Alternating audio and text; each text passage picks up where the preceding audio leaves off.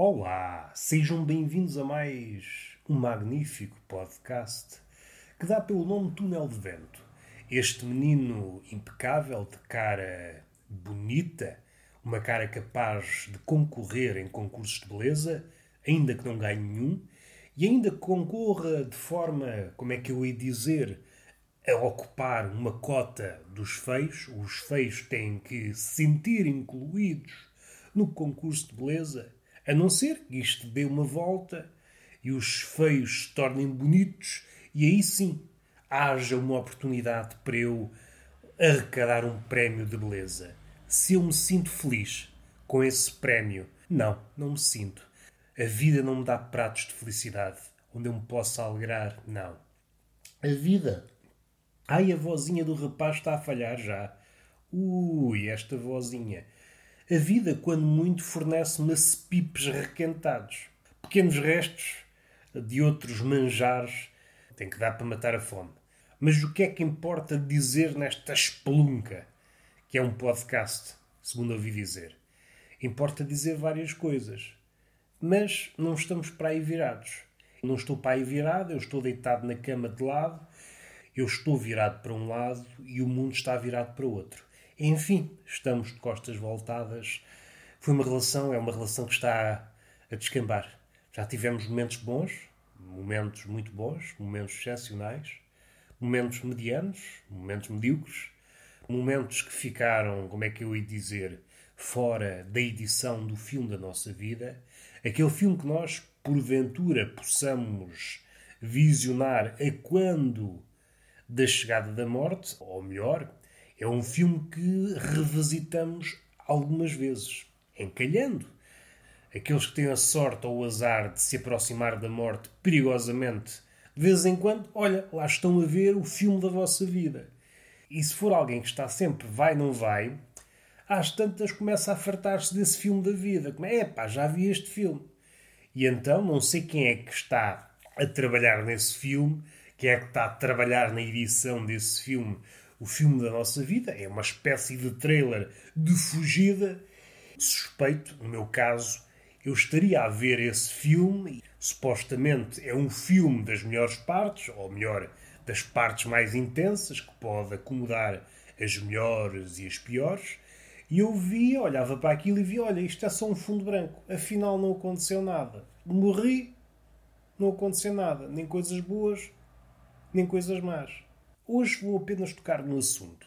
Talvez já tenha sido abordado milhentas vezes, mas este menino de corpo de deus grego reformado foi ao ginásio e deparou-se com um ritual que é as bisarmas fazerem barulhos animalescos enquanto fazem exercício.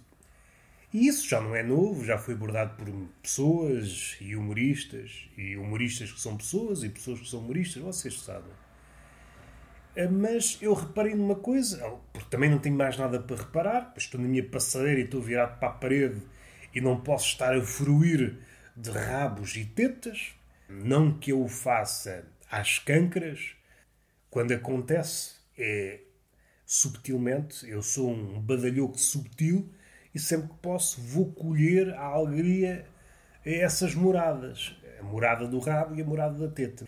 Mas, graças aos condicionalismos da situação, não posso fruir do rabo, nem posso fruir da teta. Tem que absorver, não é? Uma pessoa tem que absorver o mundo, e às vezes a contragosto.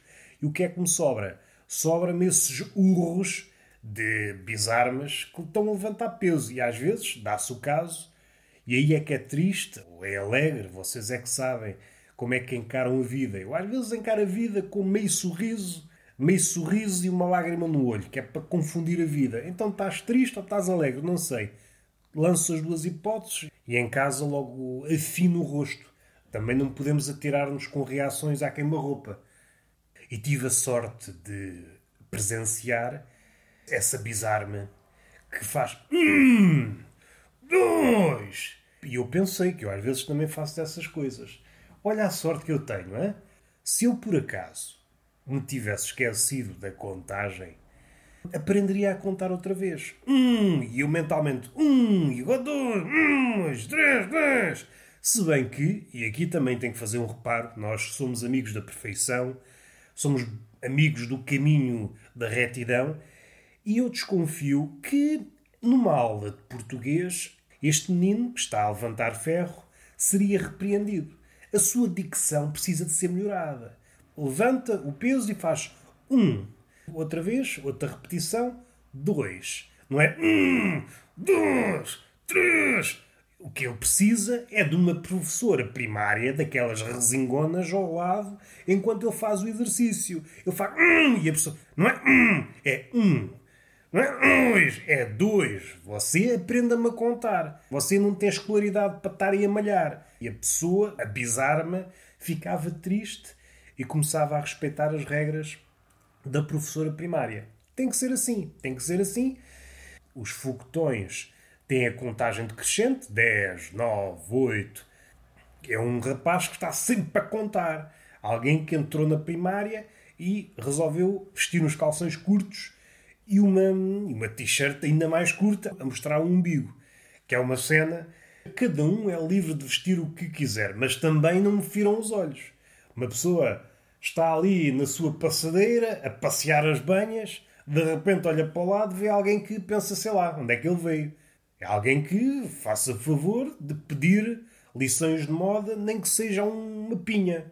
Aquilo não é nada. E depois é cores muito garridas, fluorescentes. Uma pessoa está descansada. Eu, no meu caso, só há árvores à minha frente, é a minha visão, é o vidro e depois árvores Estou eu a ver árvores e de vez em quando passa um passarinho, um melro, e eu fico todo contente enquanto passei as banhas. Olha, um passarinho! E de repente olho para o lado, pá! Amarelo fluorescente com calções laranja. Então, mas que é isto, meu? Então, mas houve aqui um acidente e não me disseram nada? Se calhar, ah, agora percebo. Um, dois! Era alguém a sofrer.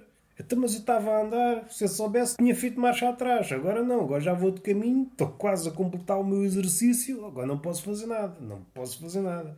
É triste. Mas a vida também nos ensina várias coisas. O quê? Não faço ideia porque eu sou um péssimo aluno. Mas disseram, disseram. Hoje foi apenas um cheirinho, as obras continuam e não vale a pena nos alongarmos mais. Há um beijinho nessa bochecha gorda. Espero que ainda me permitam designar a bochecha de gordo, não quero nenhuma bochecha ofendida.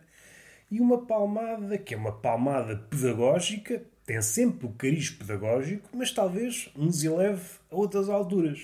E que alturas são essas? Isso ficará para uma próxima. E agora fica mal dizer até à próxima. Vamos fazer um silênciozinho. Ah, agora há condições para dizer. Até à próxima.